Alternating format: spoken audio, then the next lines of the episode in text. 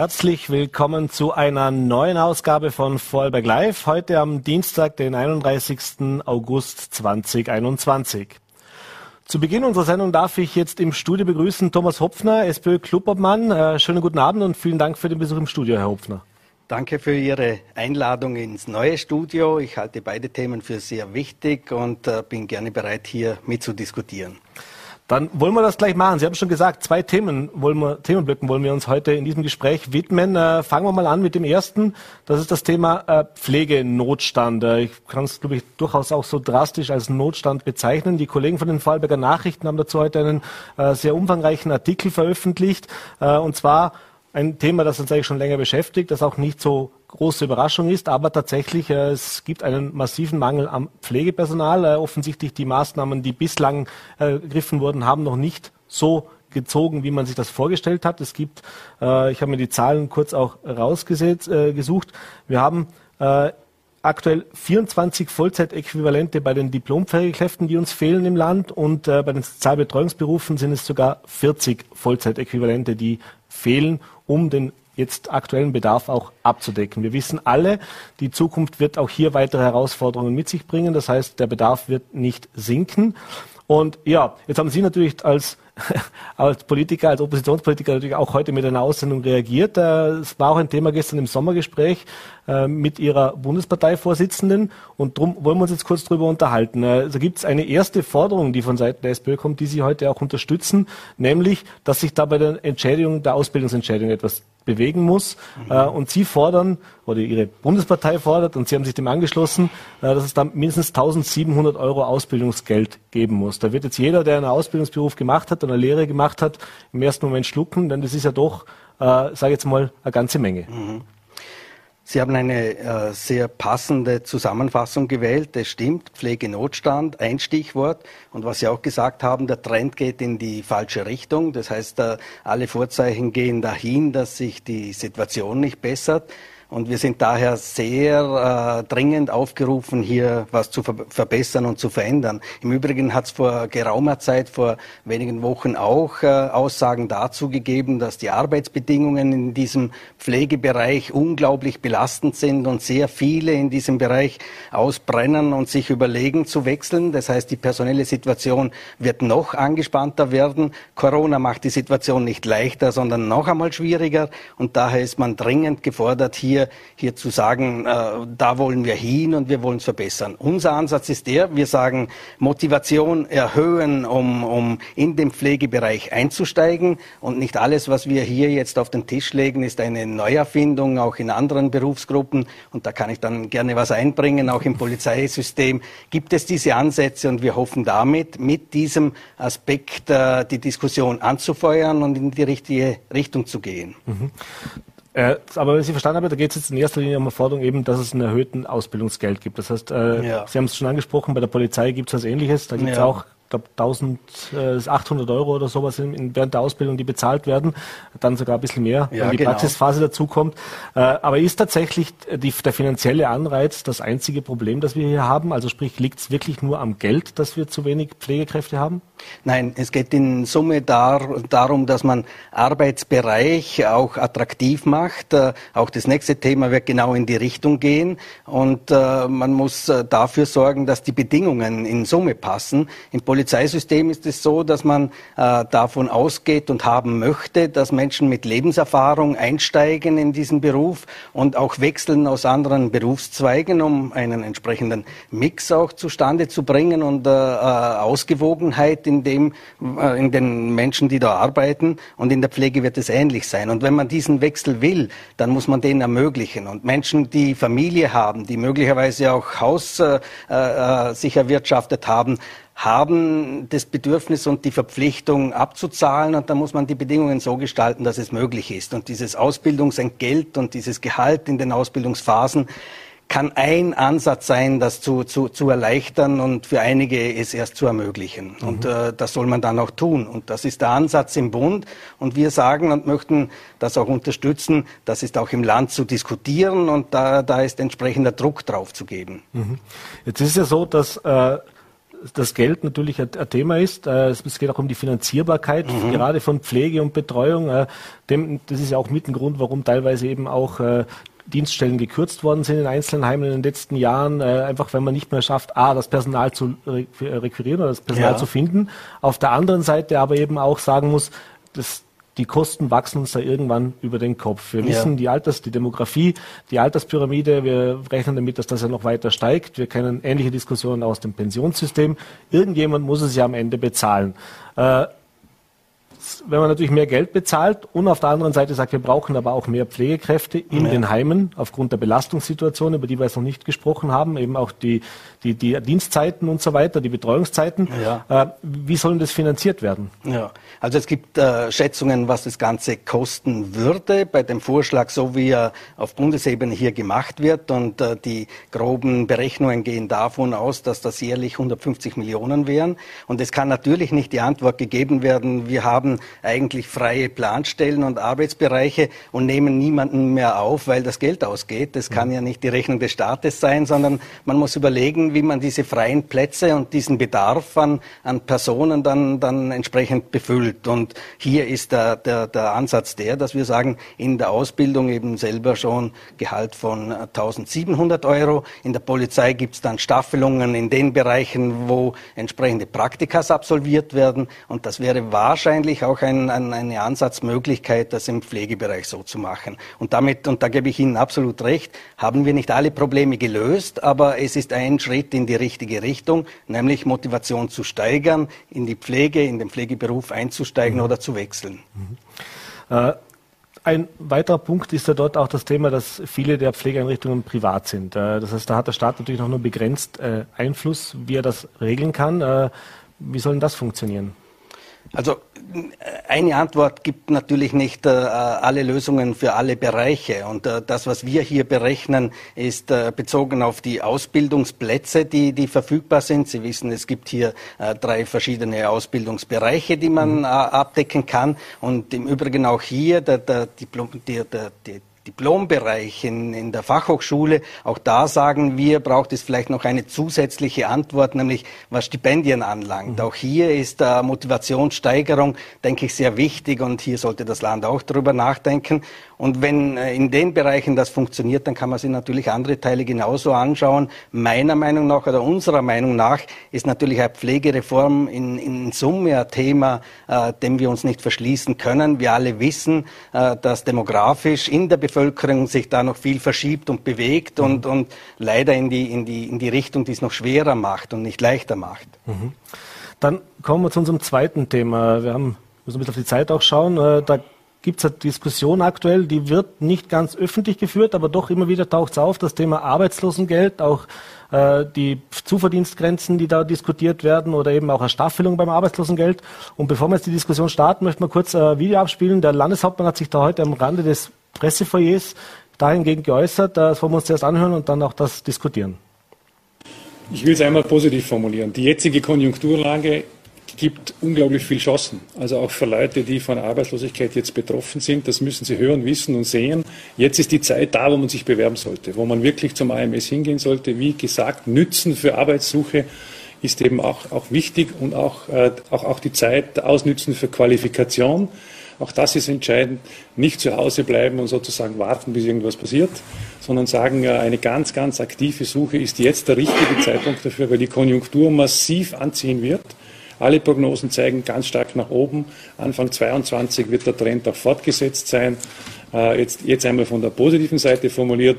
Wer jetzt arbeitslos ist und keine allzu starken Einschränkungen hat, der hat jetzt eine Chance, rauszukommen. Und diese Botschaft ist doch ganz wichtig an die Betroffenen, weil Arbeit die Grundlage äh, für jede Existenz bedeutet.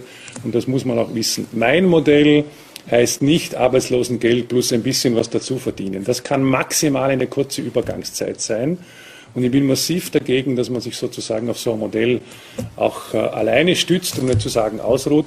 Also Arbeitslosengeld plus Zuverdienst kann ein Übergang sein, möglichst kurz gehalten. Unser Ziel muss es immer sein, das werden wir nie aufgeben, zu sagen, möglichst zurück in eine Vollbeschäftigung. Das muss das eigentliche Ziel sein, weil am Ende des Tages ja hier immer auch Steuergeld eingesetzt werden muss.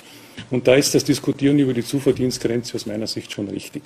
Ich würde auch persönlich beim Arbeitslosengeld, wird jetzt auf Bundesebene intensiver diskutiert werden, äh, auch klar überlegen, ob eine Staffelung nicht sinnvoll ist. Das ist keine Zwangsmaßnahme, aber ein Anreiz, zu sagen, wenn ich wirklich direkt betroffen bin, im Moment der Betroffenheit, dann brauche ich die Unterstützung, auch die soziale Hilfe dieses Landes und dieser Republik. Aber wenn ich in der Lage bin zu arbeiten, wenn ich mich wieder qualifizieren kann, wenn ich wieder herausfinden kann, dann habe ich auch die Verpflichtung, eine Arbeit anzunehmen. Und da muss ich auch damit rechnen, dass das Geld, das ich bekomme, auch degressiver sein wird. Das wird abnehmen müssen, um einen sanften Druck zu erzeugen. Die Meinung habe ich schon. Auf ewig Zeiten kann das nicht so funktionieren.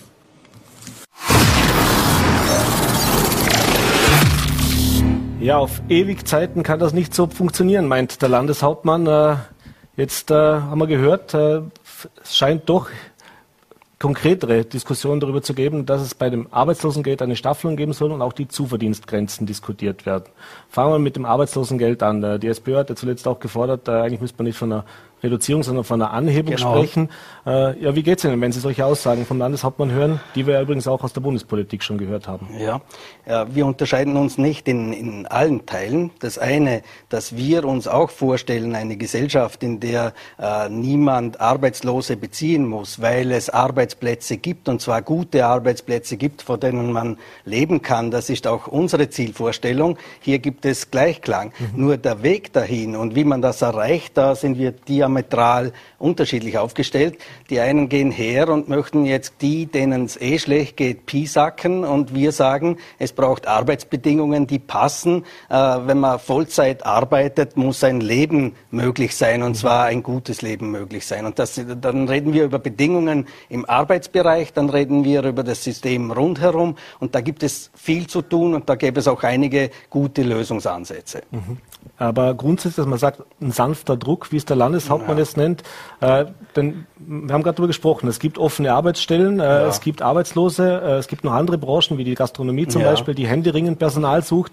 Äh, muss man da nicht irgendwas tun, um das, um die Situation zu verbessern? Sprich, äh, dass das eben ja, wenn ihr, wir haben hier Arbeitssuchende, da haben wir offene Stellen. Muss ich mich dann nicht vielleicht im Notfall auch mal dafür entscheiden, was anderes zu machen, zumindest überbrückungsmäßig, ja. äh, anstatt mich jetzt eben auf staatliche Zahlungen zurückzu, oder zurückzuziehen. Das ist ja ein Teil einer Wirklichkeit, die ich so auch unterschreiben würde. Und Ihre Stichworte Gastronomie zum Beispiel, die äh, möchte ich einsteigen. Da, da möchte ich was dazu sagen. Mhm. Ich habe in den letzten Tagen auch mit, mit etlichen Gastronomen Gespräche geführt. Und die sagen natürlich, sie haben ein Riesenproblem, Fachkräfte zu finden. Und für einige Teilbereiche, Köche etc., scheint es fast unmöglich zu sein im Augenblick. Das geht in dramatische Situationen, wo die sagen, dann kann ich nicht mehr offen halten, da muss ich zusperren und äh, das kann niemand so wollen, das muss sich verändern. Aber wissen Sie, was die mir zur Lösung und als Angebot äh, sagen, was zu tun wäre, auch politisch zu tun wäre? Die sagen nicht, pisacken wir die Arbeitslosen,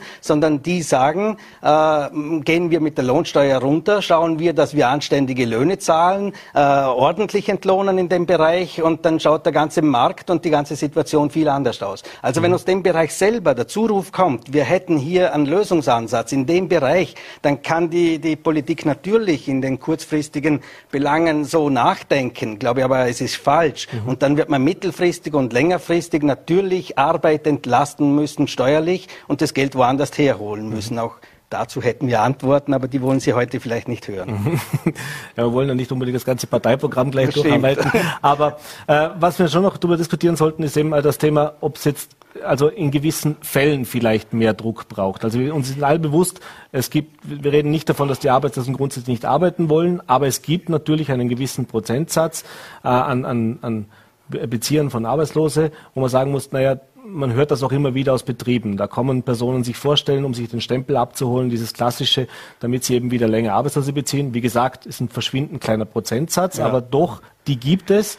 Äh, können Sie dem was abgewinnen, dass man sagen muss, man müsste zumindest hier schauen, ob man da ist, die Maßnahme verschärft oder sehen Punkt, Sie es komplett anders? Das ist ein Teil der Diskussion, den wir im Moment überhaupt nicht brauchen. Die Frage, ob es da soziale Hängematten gibt und die zu bequem sind, das ist ja verfehlter Ansatz meiner Meinung nach. Wir wissen doch, dass Corona jetzt einfach in der Gesellschaft viel durcheinander bringt und was in Bewegung bringt. Und wir wissen genauso, dass die Politik jetzt nicht mit Antworten vergestern oder mit so, so, so, so, so äh, kleinen Spießrutenläufen irgendwas verbessern kann. Man muss am System jetzt was verändern. Und die Gelegenheit und die Chance sollte man jetzt einfach auch nützen. Und wenn man sich genau die Zahlen anschaut im Arbeitslosenbereich und was die tatsächlich bekommen, dann werden Sie und ich und jeder andere, der sich anschaut, bemerken, dass, dass die Diskussion so gar nicht passt. Mhm. Darüber werden wir auch mit unserem zweiten Gast heute noch in Detail sprechen, und, der da tatsächlich äh, direkt ja. von der Front auch berichten kann.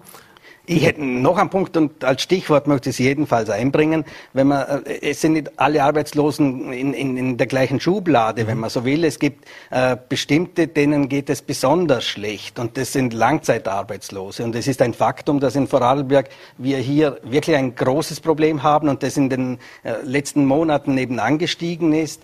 Äh, statt 1500 Langzeitarbeitslose reden wir jetzt von 3000. Mhm. 3000 Menschen, die über einen längeren Zeitraum keine Arbeit finden finden. Und das heißt dann viel. Das heißt viel für die Familien, das heißt viel für die Psyche, das heißt im gesamten Umfeld ist, ist, äh, ist es mit Schwierigkeiten behaftet und dann muss die Politik nicht zusätzliche finanzielle Schwierigkeiten organisieren, sondern dann, dann muss man einen anderen Zugang finden. Mhm. Und die werden jetzt alle in derselben Schublade diskutiert und das halte ich nicht für fair. Mhm. Äh, andere Maßnahmen sind natürlich auch das, das Thema Qualifikation, das Thema Umschulungen. Äh, auch da das Land, das Passiert, haben wir jetzt in diesem Aussitz nicht. Äh, Sie, Sie sagen, da wird viel Geld in die Hand genommen. Eben im Rahmen dieser Pressekonferenz heute wurden auch ein paar neue Maßnahmen wieder präsentiert, gerade auch was Jugendarbeitslosigkeit ja. zum Beispiel ja. angeht. Äh, ganz, ganz heißes und eigenes Thema natürlich auch noch in dieser Diskussion. Äh, gehen Ihnen die weit genug oder was wären denn die Alternativen? Wie kann man es denn schaffen? Wie schafft man es denn, dass man auf einem Arbeitsmarkt, auf dem es viele offene Stellen gibt, doch äh, die Menschen aus der Arbeitslosigkeit in den Arbeitsmarkt bekommen. Also ich habe äh, erwähnt, dass es strukturelle Änderungen braucht. Wir müssen Arbeit entlasten und das rasch tun. Das kann man nicht äh, sich überlegen, so quasi längerfristig in einigen Jahren werden wir in geringer Maßen die, die, die Lohnsteuer reduzieren. Das sollte dringend und rasch passieren. Mhm. Das ist wohltuend für die Wirtschaft in Summe und das bringt sehr viel und sehr unmittelbar für, für, für alle Betroffenen im Arbeitsmarkt was, mhm. nämlich für die Arbeitnehmer mhm. auch. Und wenn mehr Kaufkraft da ist, dann wird da die Spirale in die richtige Richtung gehen. Das ist, glaube ich, eine klare Ansage, die kommt nicht nur von unserer Seite, die hört man von vielen Seiten in der Gesellschaft schon. Ich höre sie jetzt aus dem Wirtschaftsbereich ganz massiv und auch von Gastronomen und die glauben, das wäre ein Hebel. Ich glaube es auch und die anderen Sachen muss man im Detail dann noch prüfen. Also Ausbildungsbelange beispielsweise. Ja, Ob Umschulungen was helfen oder in welchen Bereichen das besonders sinnvoll ist, muss man sich genau anschauen. Wir haben auch darauf gedrängt, das zu forcieren in den Pflegebereich hinein. Das kann man punktuell natürlich machen und ich habe den Eindruck, das passiert auch in Vorarlberg. Mhm.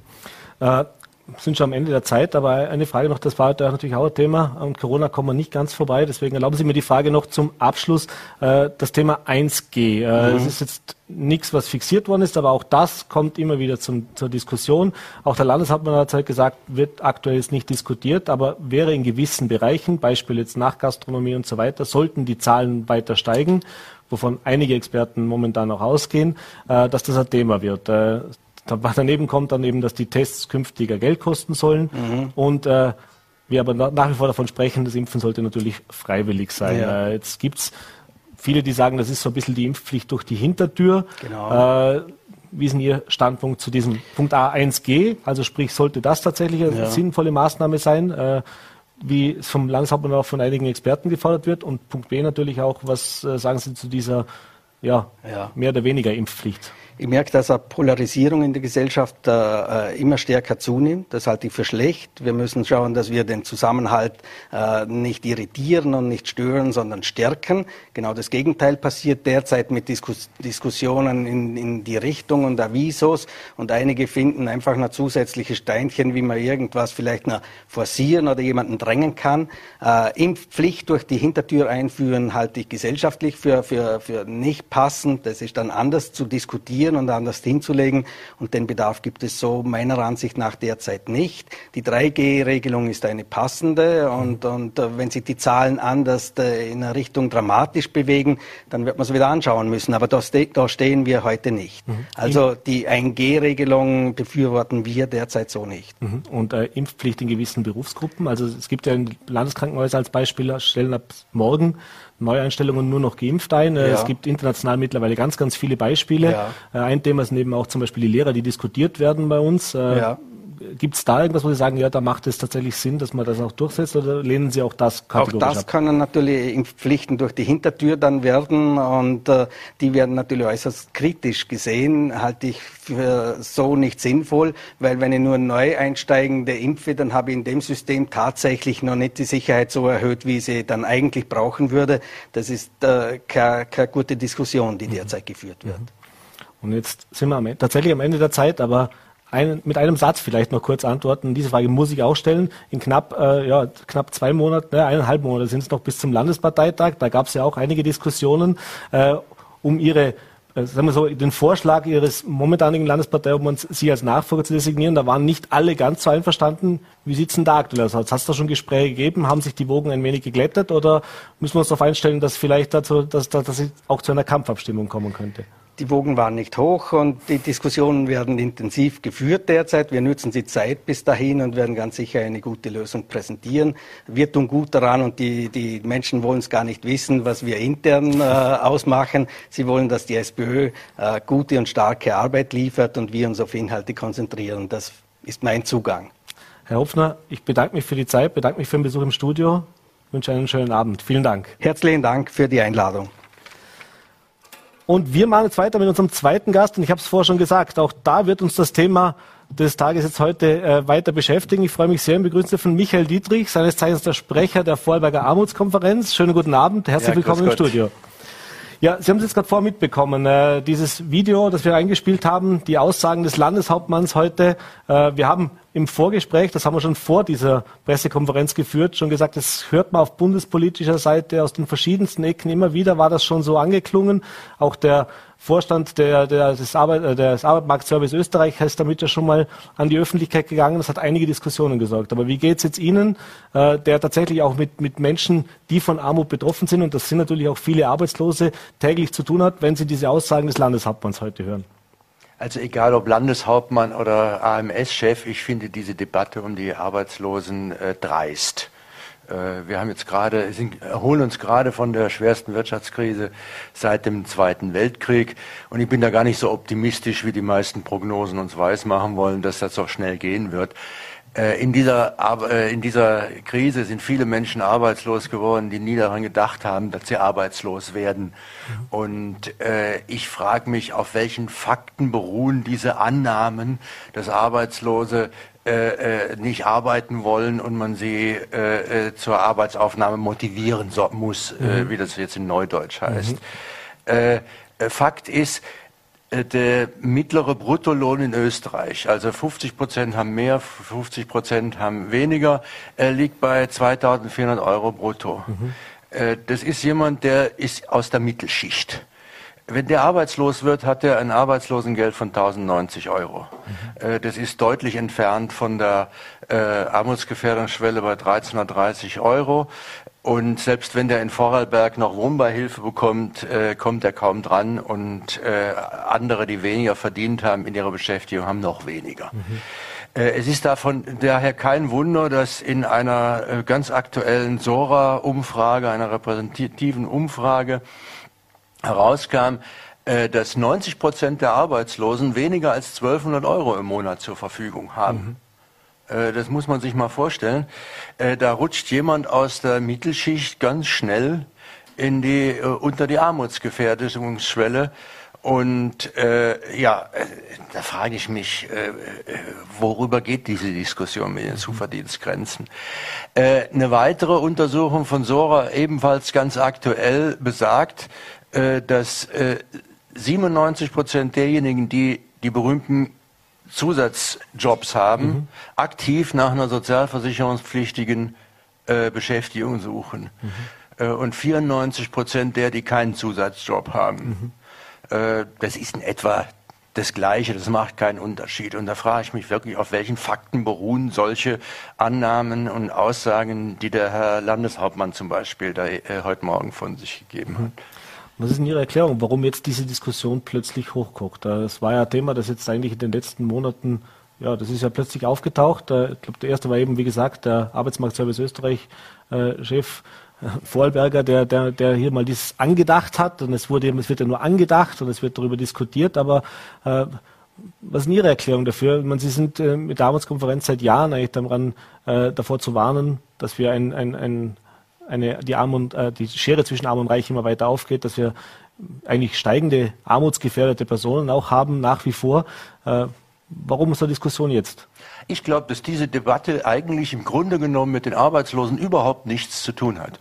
Äh, wir haben auf dem Arbeitsmarkt einfach ein Ungleichverhältnis, äh, was die Macht angeht zwischen Arbeitgebern und Arbeitnehmern und unsere Sozialleistungen äh, und auch das Arbeitsrecht gleicht es ein bisschen aus. Mhm. Wir hatten in den letzten 20 Jahren unter anderem durch die EU-Freizügigkeit und die Zuwanderung aus, dem, äh, äh aus den EU-Ländern, gar nicht mal die Flüchtlinge, mhm. ein Arbeitsmarkt über, äh, Arbeitskräfteüberangebot.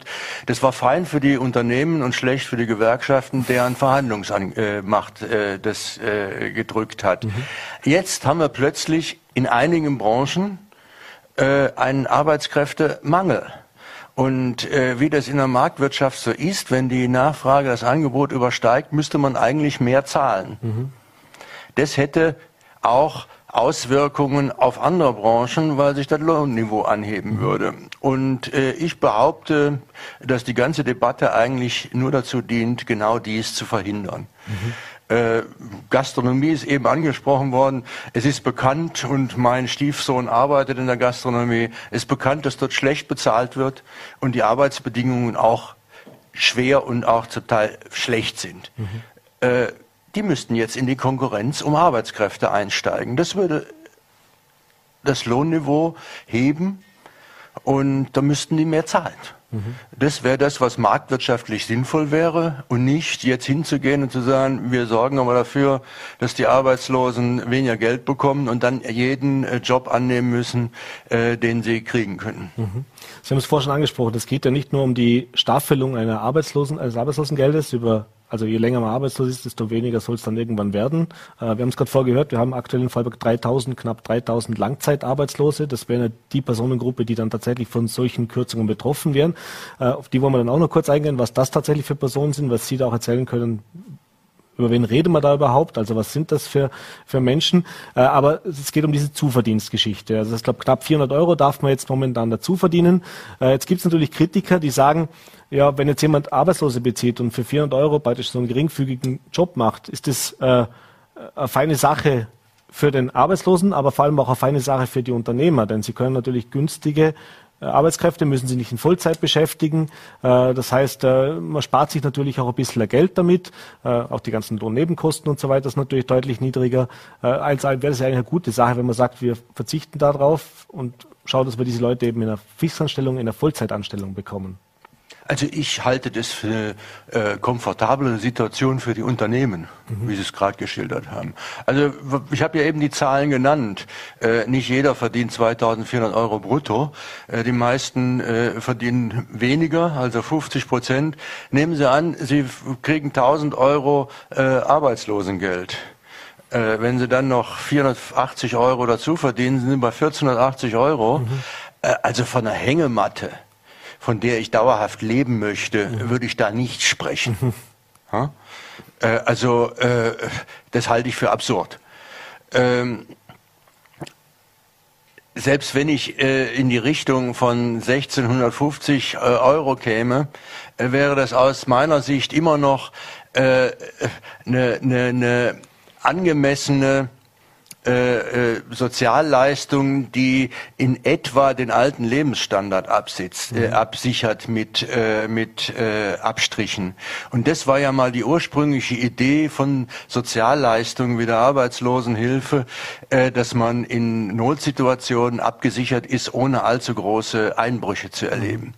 Das scheint vergessen worden zu sein. Heute geht es darum, äh, äh, Sozialleistungen nur noch für die, die sie wirklich brauchen. Was heißt wirklich brauchen? Mhm und äh, dass man äh, Menschen äh, mit allen Mitteln und vor allen Dingen mit Leistungskürzungen dazu bringt, jeden äh, Job annehmen zu müssen, äh, den sie kriegen mhm. können. Aber provokant gefragt, in Zeiten, in denen es tatsächlich jetzt drauf ankommt, also wo ich sagen muss, was ist denn zumutbar? Also ich muss sagen, der Balance hat man als gesagt, wer gesund ist, also als Grundvoraussetzung und arbeiten kann, der in Anführungszeichen muss auch arbeiten oder soll auch arbeiten müssen.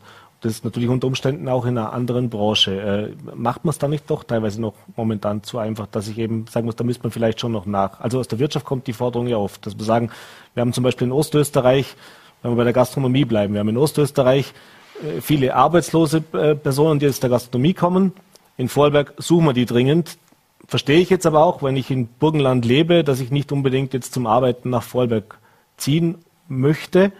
Aber müssen wir uns nicht damit abfinden, dass das irgendwann halt einfach auch eine Realität ist, zum sagen, naja, es hilft also, halt nichts. Also eine Realität ist ja zum Beispiel etwas ganz anderes, als was Sie schildern. Äh, die Gastronomie äh, sucht ja unter anderem deswegen momentan Arbeitskräfte, weil viele in andere Branchen abgewandert sind und sich auch um, haben äh, umschulen lassen und die Chance genutzt haben, aus dem Job rauszukommen. Mhm. Punkt eins. Punkt zwei. Ich denke schon, und das wird uns in Zukunft noch viel stärker betreffen, äh, wenn wirklich der Strukturwandel äh, in der Wirtschaft äh, stattfindet, der mit der äh, Digitalisierung und, äh, äh, und auch der Klima, Klimaschutzmaßnahmen stattfinden wird. da werden manche Branchen wegbrechen, da werden Betriebe wegbrechen und da wird man selbstverständlich umschulen müssen. Mhm. Hm? Das ist ganz selbstverständlich und ich bin auch mit dem Landeshauptmann einer Meinung, wer arbeiten kann, soll auch arbeiten. Das ist die andere Seite der Solidarität äh, in der Gesellschaft des Sozialstaates. Aber äh, diese Umbrüche, die wir in Zukunft zum Beispiel erleben werden, die werden länger dauern. Ich komme aus der Nähe des Ruhrgebietes, wo es einen großen Strukturwandel gegeben hat, der bis heute gerade noch nicht ganz überwunden ist. Da werden Menschen lange arbeitslos werden. Äh, und da wird es lange brauchen, sich umzuschulen, weil die nicht gleich für die anderen Jobs qualifiziert sind. Und jetzt gehen wir her und sagen, wenn du lange arbeitslos bist, da kürzen wir dir das Arbeitslosengeld. Mhm diese Leute werden beim Klimawandel nicht mitgehen, weil die sagen, das Risiko ist mir zu groß. Also das ist kurzfristig, diese Debatte heute auch im Hinblick auf den Strukturwandel in unserer Wirtschaft, äh, der infolge der Klimageschichte äh, zu erwarten ist. Mhm kommen wir noch ein bisschen auf Vorarlberg. Ich habe vorher gesagt, ich würde gerne noch ein bisschen das Ganze an Personen, also dass man es ein bisschen menschlicher machen, sozusagen ein bisschen lokaler auch machen, dass man nicht immer nur von nackten Zahlen sprechen. Entschuldigung, wir haben es gehört, im Juli 2019 hatten wir 1539 Langzeit, sogenannte Langzeitarbeitslose in Vorarlberg. Jetzt Ende Juli 2021 3010, also doppelt so viele. Jetzt wissen wir aber, dass die Wirtschaft Zahlen eigentlich ganz gut waren jetzt, also in, trotz Corona-Krise, dass der Arbeitsmarkt mehr oder weniger nach wie vor auch Stellen hergibt.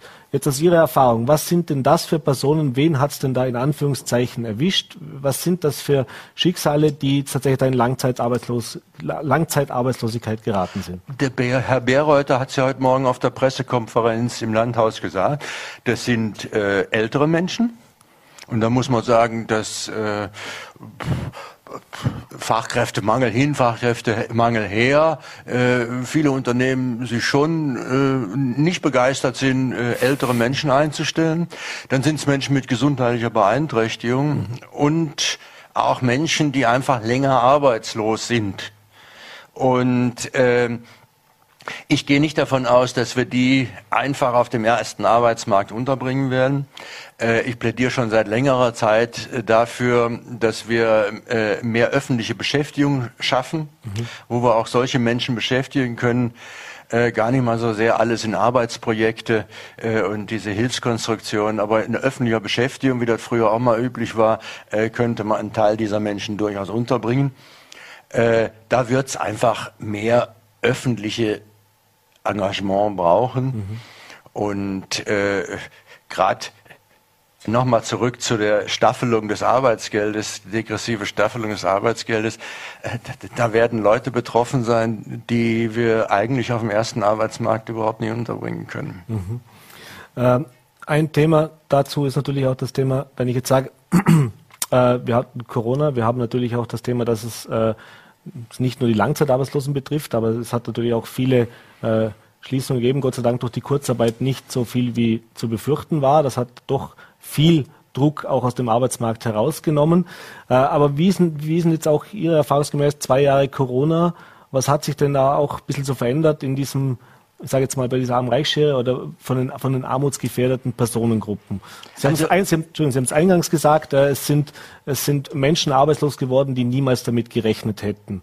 Äh, ist das, was Sie auch erleben, das spricht, dass das jetzt Personengruppen sind, über die man vielleicht vor zwei, drei oder halt eben drei, vier Jahren niemals darüber nachgedacht hätte, dass die armutsgefährdet sind? Also das war während der, vor allen Dingen im letzten Jahr war das tatsächlich so. Also 2020, ich habe vom Dovas gehört, äh, dass da Menschen aufgetaucht sind, die im Leben lang äh, Leben sich nicht hätten vorstellen können, dass sie mal arbeitslos und beim Dovas auflaufen werden. Mhm. Äh, das ist tatsächlich so. Ein Teil ist wieder in Arbeit. Es wird sich am meisten äh, oder anders. Die Zahlen also wie sich das zahlenmäßig entwickelt hat, äh, kann man derzeit noch nicht abschätzen. Ich bin da auch mit Prognosen ganz vorsichtig. Wir haben ja jetzt äh, eineinhalb Jahre hinter uns, wo wir gesehen haben, wie viele Expertenprognosen sich in Luft aufgelöst haben. Also da bin ich vorsichtig. Fakt ist, äh, dass im Jahr vor der Corona-Krise Vorarlberg schon mit 23 Prozent äh, ausgrenzungs- und armutsgefährdete Menschen die zweithöchsten Zahlen nach Wien hatten. Mhm.